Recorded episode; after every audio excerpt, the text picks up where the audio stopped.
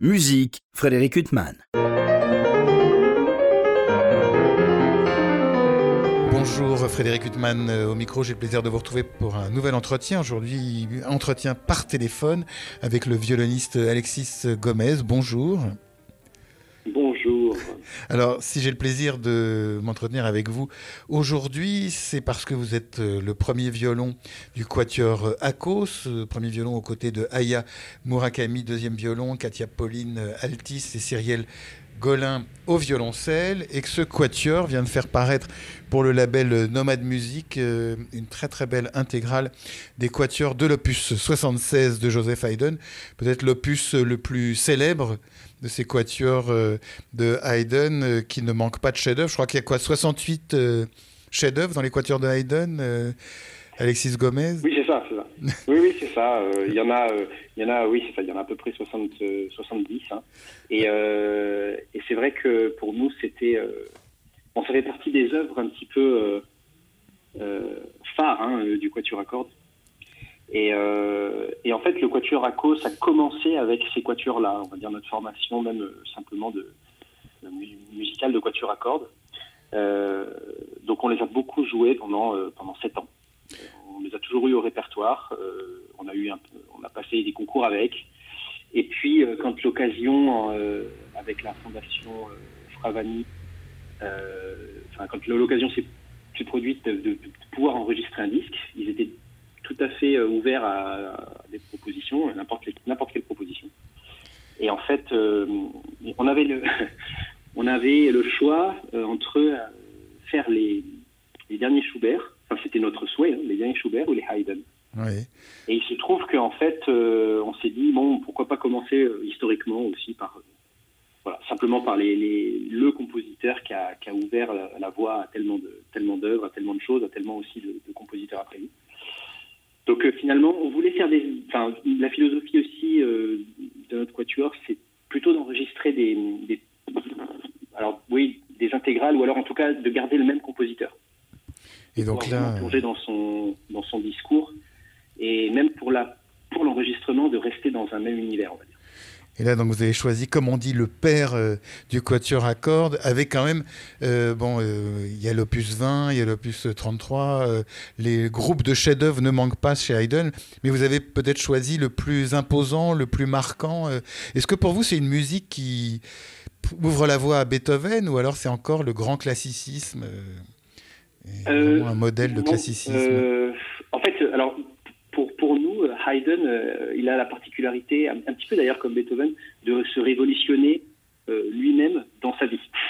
C'est-à-dire qu'entre les opus 20 et les opus 33, on a une forme effectivement plutôt classique, euh, enfin vraiment très, très classique. Et pour nous, les opus 76, on, a déjà une, une porte ouverte vers ce qui va se passer plus tard le second mouvement, par exemple, de l'opus 76 numéro 1. Oui, alors ça, c'est sublime, ça, avec le violoncelle. Voilà, on a déjà... Euh, D'emblée, on, est dans la douleur, le bonheur, hein, en même temps.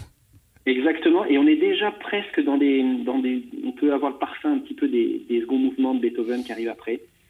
Euh, voilà, il y, a déjà voyez, quelque chose d'un poil, un poil romantique euh, là-dedans.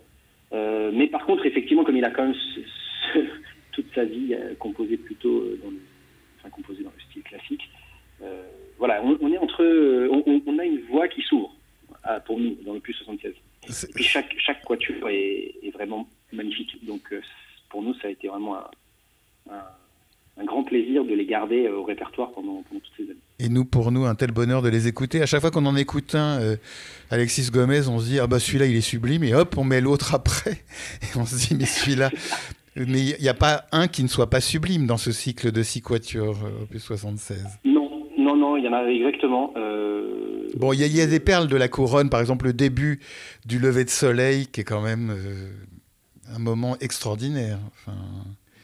Oui, oui, oui, tout à fait, tout à fait. Et, c'est vrai que, non, pour nous, d'ailleurs, c'était une question qui revenait souvent. On nous a posé lequel, quel est votre oui. préféré? Et alors, on, déjà, la première fois qu'on nous a posé cette question, on se l'était nous-mêmes jamais posé. Parce que pour nous, il y, a tellement de choses dans chaque quatuor que euh, on n'avait pas forcément de, réponse évidente. Et même en se posant la question, on n'a toujours pas euh, de réponse. Entre nous, on ne sait pas. Alors peut-être le 6, par sa particularité, est beaucoup moins connu que les cinq premiers. Oui. donc il y a quelque chose pour nous à, vraiment à défendre dans le, dans le sixième quatuor pour le faire connaître voilà, au, plus grand nombre. donc j'invite tous vos auditeurs à, à, aller, aller jusqu'au bout, aller écouter voilà, le, sixième quatuor. C'est pas difficile pour l'auditeur, ça, d'aller jusqu'au bout. oui.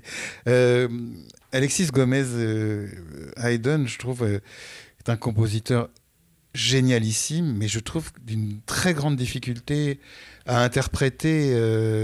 justement, c'est en même temps un modèle du classicisme, mais il y a des choses très difficiles à caractériser chez lui. Et entre autres, euh, on le sent par exemple dans un mouvement de l'opus 76 numéro 5, dans le menuet.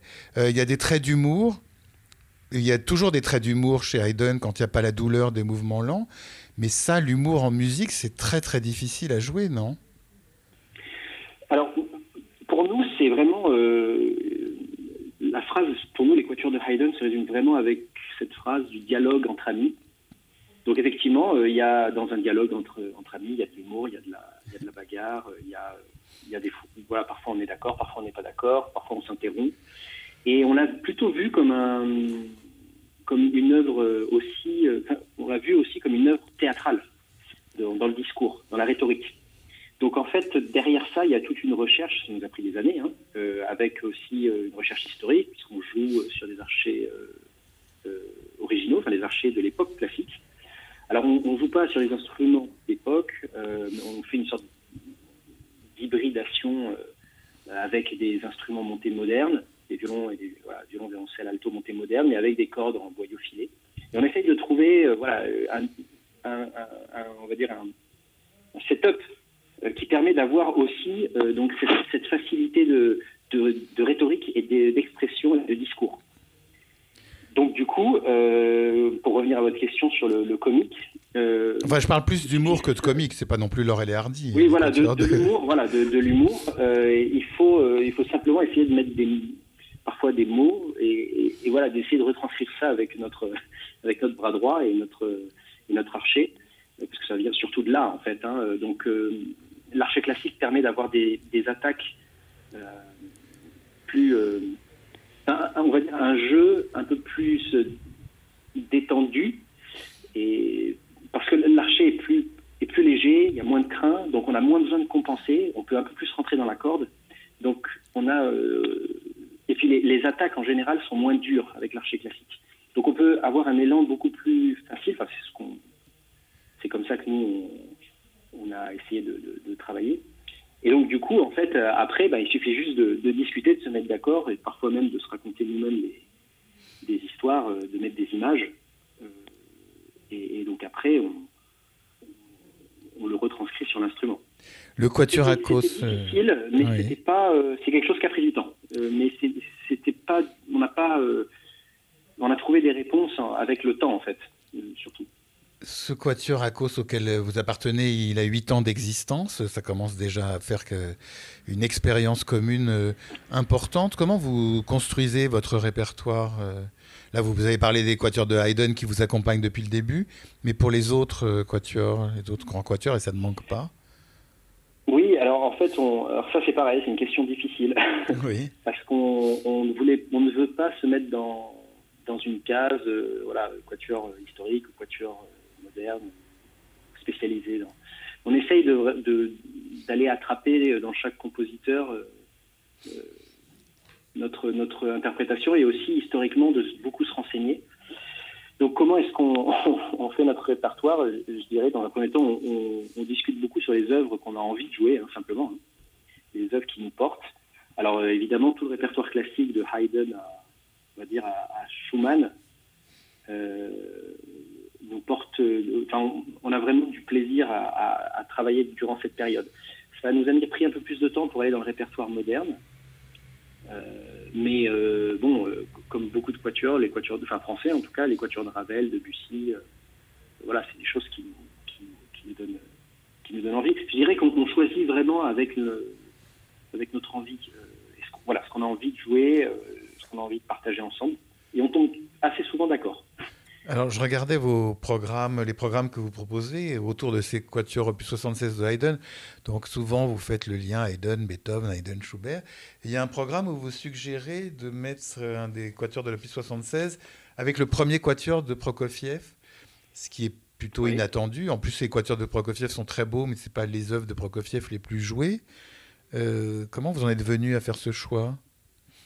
Euh, En fait, euh, il fallait, on voulait, aussi avoir un, spectre assez large. Dans, on va dire, il y a 4, 4 ans à peu près, 4-5 ans, on voulait avoir un spectre assez large de, de l'histoire du quatuor à cordes, des musiques, des compositeurs. Et donc, c'était aussi une période où on passait des concours et très souvent, dans ce genre de répertoire, dans ce genre de, concours, ils demandent euh, des répertoires allant du, voilà, Haydn Mozart à, euh, à, parfois des créations euh, qui sont faites pour le concours.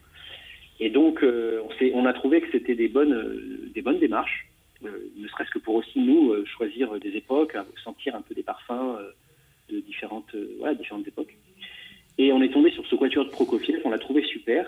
Euh, et, on s'est dit que ça pouvait euh, très bien marcher avec. Euh, en fait, chez Prokofiev, il y a quand même beaucoup d'influences classiques, même dans la, dans, la, dans la rhétorique et dans, le, dans, l'expression de la main droite. Il y, a, pas mal de, choses qu'on pourrait, de, de, dans le discours, qu'on pourrait rapprocher du répertoire classique. Et donc, et ce quatuor-là spécifiquement euh, nous, a, nous, a, nous a beaucoup parlé. Donc on trouvait ça intéressant de le mettre en rapport avec Haydn. Alors, dans votre quatuor à cause, vous êtes deux Français euh, d'origine, euh, Cyrielle Golin et vous. Et puis, il y a Aya Murakami, qui est née au Japon, qui est deuxième violon. Katia Pauline, qui est altiste, qui elle est née en Russie, a étudié en Israël et vit maintenant, je crois, euh, à Bâle, euh, c'est quand même ce que je trouve extraordinaire, c'est comment quatre personnes comme ça qui ont des origines musicales et géographiques si différentes, vous vous unissez euh, musicalement et trouvez un terrain d'entente musicale alors que vous avez des, vous venez d'horizons totalement différents les uns des autres, c'est extraordinaire ça. Oui, alors, oui, alors je, vous rejoins, c'est extraordinaire. Là, il n'y a pas vraiment d'explication, c'est vraiment les rencontres euh, musicales. Oui. Euh, en ce qui concerne Aya, euh, elle est arrivée en France il y a une dizaine d'années et elle est arrivée au Conservatoire de, Paris. et puis, en fait, l'histoire est assez. c'est vraiment le, grand hasard. Nous, nous, nous, travaillons avec. à l'époque, on travaillait avec, avec Cyrielle en quatuor avec piano et on faisait des auditions. on était dans la classe du quatuor Isaïe. Oui, il y a, il y a 9 ans, 8-9 ans. Et, euh, et, Aya était venue écouter l'audition du Quatuor euh, qu'on faisait. Et puis, euh, elle, nous a, nous a apprécié. Et puis derrière ça, on s'est rencontrés quelques années après dans d'autres projets. Et puis, et puis voilà, et puis ainsi de suite. On s'est retrouvés un jour à, à, à se téléphoner parce qu'il y avait un, un, concours à Lyon, un concours de quatuor à cordes à Lyon. Et notre, mon luthier, qui, enfin le luthier qui s'occupe d'ailleurs de tous nos instruments, est organisateur de ce concours et nous a dit à l'époque, est-ce que vous voulez euh, venir faire ce concours de quatuor à cordes? Et il fallait qu'on trouve un second violon, puisque c'était un quatuor de piano, auquel on travaillait. Et donc on lui a proposé, elle a tout de suite dit oui, on s'est enfermé pendant trois mois, on a travaillé comme des fous, et évidemment, euh, ça n'a pas marché, parce que même travailler comme, comme des fous pendant trois mois, on ne peut pas rivaliser avec des quatuors qui sont formés depuis plusieurs années. Et, euh, mais par contre, on a pris énormément de plaisir, et puis on s'est dit, bon, continuons. Et puis ensuite, avec Katia, euh, bah, bon, c'était les changements d'altiste. Donc Katia Pauline, l'altiste Voilà, Katia Pauline, euh, les changements d'altiste qu'on a eu dans le Quatuor. On a fait des auditions. Donc ça, avec euh, voilà, des contacts de différents musiciens, avec des personnes de différents horizons. Et puis, alors là, on a, on a choisi tout, immédiatement Katia quand on a, quand on a, voilà, on a joué une heure ensemble. Et c'était évident pour tous les trois au bout de quatre minutes. Oui, mais On a joué le début de l'opus 18 numéro 1 de Beethoven. Euh, et, à la fin des, de la première ligne, euh, c'était elle. oui, euh, opus 18 numéro 1, où déjà d'emblée Beethoven se pose comme un génie du quatuor avec son premier quatuor. Euh, Alexis Gomez, en même temps, vous parlez de Katia Pauline qui s'est introduite dans votre quatuor euh, depuis deux ans. C'est pas facile non plus quand quelqu'un vient ou d'une autre formation ou de l'extérieur euh, et s'introduit dans un quatuor qui a déjà bâti un répertoire. Il faut que la personne en question retravaille tout le répertoire ou travaille ce, répertoire avec des gens qui l'ont déjà étudié et s'intègrent. ça peut être compliqué. Du coup, c'est pas comme ça qu'on l'a vu. Oui. et d'ailleurs, c'était pareil avec l'altiste précédent on s'est dit que euh, de toute façon, un changement d'altiste, euh, comme vous dites, hein, euh, implique un changement de quatuor complet, pour nous. Même si on reste à trois avec les mêmes, on va dire, les mêmes idées musicales que dans les dans les formations précédentes, le fait de changer un altiste, si on reste assez ouvert, ça apporte beaucoup, ne serait-ce que dans le, dans le son du quatuor, a changé un seul monde d'ailleurs, hein, dans le son du quatuor, dans la construction du son. Et donc on a vu euh, son arrivée comme un, souffle nouveau, notamment pour les quatuors de Haydn. Elle avait énormément d'idées. Euh, elle a, voilà, dans, son, orchestre, euh, auquel elle est alto solo, à Bâle, donc au Kammer Orchester, elle, elle joue sur instruments d'époque, elle joue sur boyau, elle a, je crois qu'en plus ils enregistrent une intégrale Haydn des symphonies. Donc elle a vraiment un, bagage euh, important de connaissances et d'idées. Donc ça a été carrément vraiment un plus pour nous euh, de travailler avec elle. Euh, elle, d'avoir déjà effectivement une stabilité. voilà, on lui a vraiment fait la place pour qu'elle puisse s'intégrer de manière confortable. Et puis derrière, elle, elle nous a apporté un souffle nouveau sur des quatuors où on avait déjà beaucoup travaillé, donc on avait déjà beaucoup d'idées, et, donc, on va dire que ça a été des couches et des couches de travail euh, et de, de changement pour arriver donc à ce, à ce disque. Alexis Gomez, vous parlez de, du luthier. Vous avez le même luthier pour euh, vos quatre instruments. Euh, c'est important pour un quatuor que ce soit le même luthier qui s'occupe de tous les instruments pour trouver justement une unité dans le son complémentaire? Pour, pour, nous, oui. pour nous, oui, parce qu'on peut discuter on peut jouer ensemble pour, lui. Euh, et puis après, il y a aussi une relation de confiance. Il sait comment on aime le réglage de nos instruments. Euh, ça s'est pas fait de façon. Euh, on s'est pas dit il faut, faut un luthier pour les quatre instruments. Ça s'est fait d'une manière tout à fait naturelle. Aya et moi, on avait ce luthier depuis moi depuis l'enfance. Et puis Aya, quand elle arrivée en France, elle est, elle est allée avec lui. donc déjà, c'était une première, un premier point commun. Et puis derrière, on, a, on l'a présenté à notre violoncelliste euh, il y a, voilà, au début du quatuor. Et puis maintenant, comme elle habite près de Lyon, bah, elle va aussi chez lui. Et puis Katia, euh, du fait qu'on a un, alto euh, qu'on a un alto assez incroyable qui nous, est prêté dans, le quatuor, et que c'est ce luthier-là qui s'en occupe, eh ben, elle l'a aussi rencontré. Et donc maintenant, on, on travaille tout cas, pour les réglages, on travaille avec, euh, avec Mais c'est pas forcément quelque chose qui. Je ne sais pas si c'est quelque chose de forcément euh, obligatoire, ou quelque chose de nécessaire. Alexis Gomez, euh, vous, vous disiez que ces quatuors de Haydn, opus 76, vous accompagnent depuis la création du quatuor en 2015. Est-ce que votre interprétation, elle a énormément évolué depuis Est-ce que, à force d'approfondir ces quatuors, euh, vraiment vous vous êtes orienté vers des, interprétations totalement différentes ou dès le début euh, vous aviez trouvé une voix qui, correspond à celle que vous avez retrouvée aujourd'hui? Euh, Alors, je dirais oui et non. Bonne réponse. je pense que voilà, non mais je pense qu'on a, on a quand même des choses qui nous tenaient à cœur dès le début. Par contre, entre notre premier quatuor de Haydn travaillé il y a, a 8 ans et celui donc était le quatuor opus 76 numéro 5. C'est le premier quatuor de Haydn qu'on a travaillé. Et puis là, l'enregistrement, euh, donc huit ans après, je pense que c'est une autre, euh, un autre monde. on n'est pas du tout. Euh, et les idées ont, énormément évolué. Comme je disais aussi, l'arrivée euh, de Katia a, un petit peu bouleversé aussi hein, notre vision de Haydn. On a osé beaucoup plus de choses euh, grâce à elle. Euh, je dirais qu'avant elle, on était dans quelque chose d'assez plutôt assez sérieux, assez ciselé, et on n'osait pas forcément prendre de, tels risques. Voilà, autant de liberté. Et elle, elle, nous a permis d'ouvrir des choses. Donc, mais sur une base qui était, qui était quand même très recherchée. Donc c'était vraiment, c'était vraiment un plus pour ça. Mais je pense que non, les, les quatuors sont, sont, complètement différents. Je dirais même d'il y a deux ans où nous n'étions pas avec Katia. Vous remerciez euh, dans le texte qui accompagne ce disque, notamment euh, Luc-Marie Aguera, qui était membre du Quatuor Isaïe. Il vous a beaucoup, euh, vous l'avez beaucoup consulté, entre guillemets, pour cet enregistrement et pour votre étude des quatuors de Haydn. Alors, alors pour, nous, Luc-Marie, c'est un petit peu notre...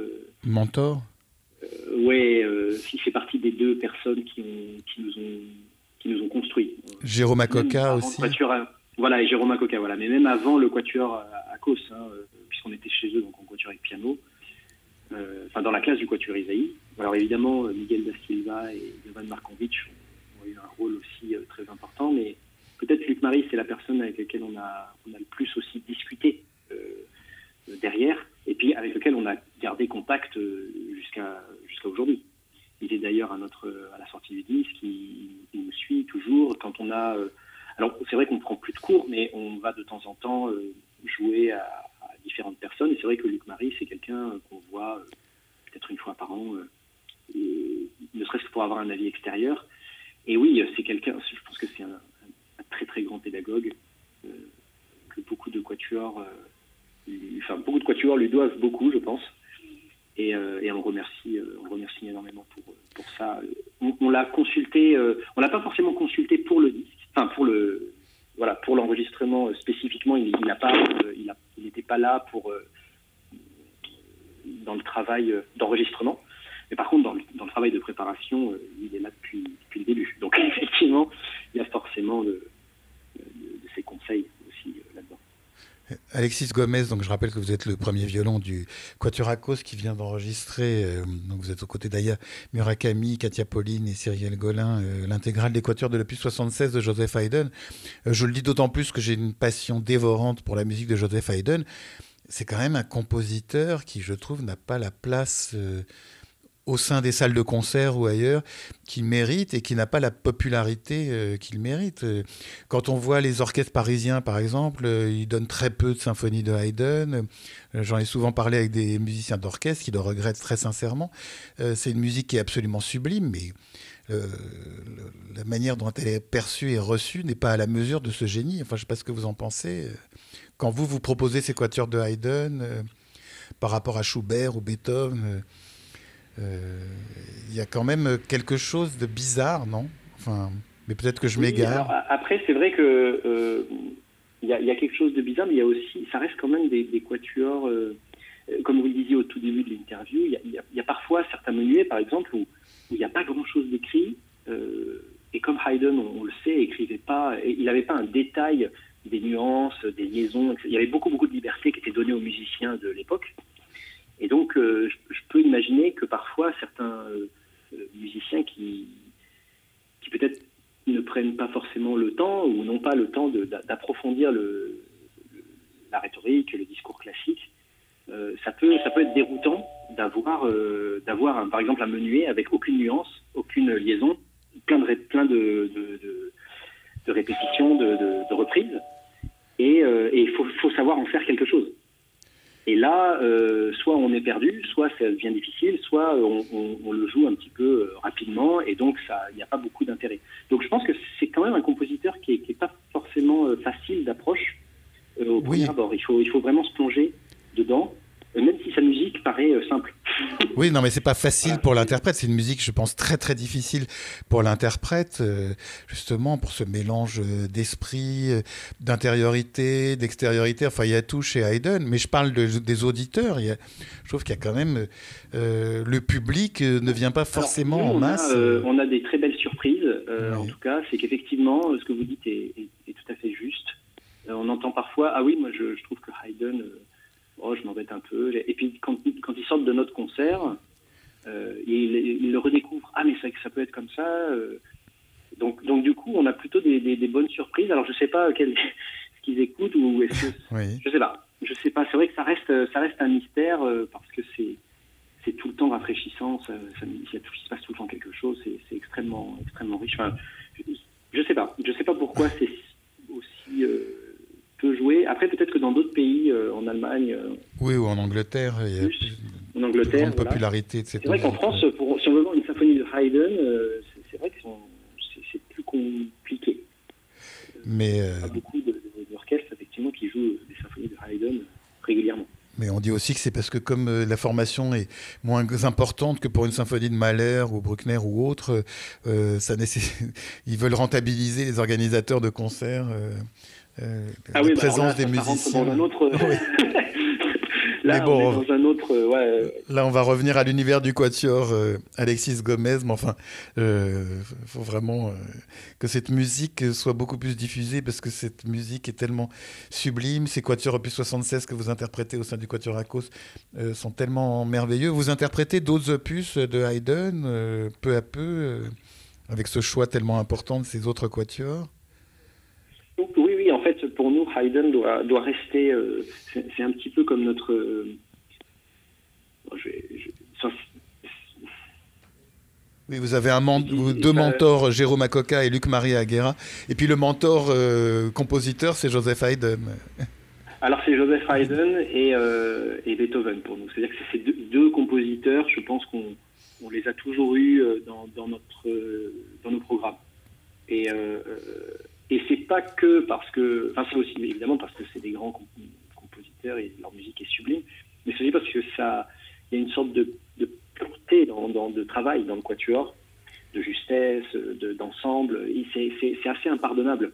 Donc ça, ça, nous donne beaucoup de, ça nous fait vraiment, ça nous fait bien travailler, on va dire. Euh, ça veut pas dire que les autres compositeurs, euh, c'est pas le cas, hein. mais euh, c'est vrai que on est tellement nu dans, dans ces, dans ces, dans ces quatuors que de l'avoir toujours, euh, d'en avoir un toujours sous, le coude, de toujours travailler euh, ces compositeurs, ça, forge, un, je pense, un, voilà, une technique saine. Bah en tout cas, euh, ça forge et puis pour nous, c'est un vrai bonheur à écouter. Je rappelle, Alexis Gomez, que vous êtes euh, premier violon du Quatuor euh, Akos, Quatuor composé par ailleurs d'Aya Murakami, deuxième violon, Katia Pauline, alto et Cyril Golin, violoncelle, vient de paraître par votre Quatuor pour la collection Fravani de Nomade Musique, l'intégrale des quatuors euh, de l'opus 76. Euh, Alexis Gomez, il me reste à vous remercier infiniment d'avoir été mon invité par téléphone. Merci beaucoup. Pour illustrer cet entretien avec le violoniste Alexis Gomez, violoniste euh, du Quatuor Akos, je vous propose d'écouter ce Quatuor, interpréter le Quatuor opus 76 numéro 4 de Joseph Haydn, Quatuor intitulé Lever de soleil. Je vous souhaite une belle écoute de cette œuvre magnifique, une bonne fin de soirée sur RCJ.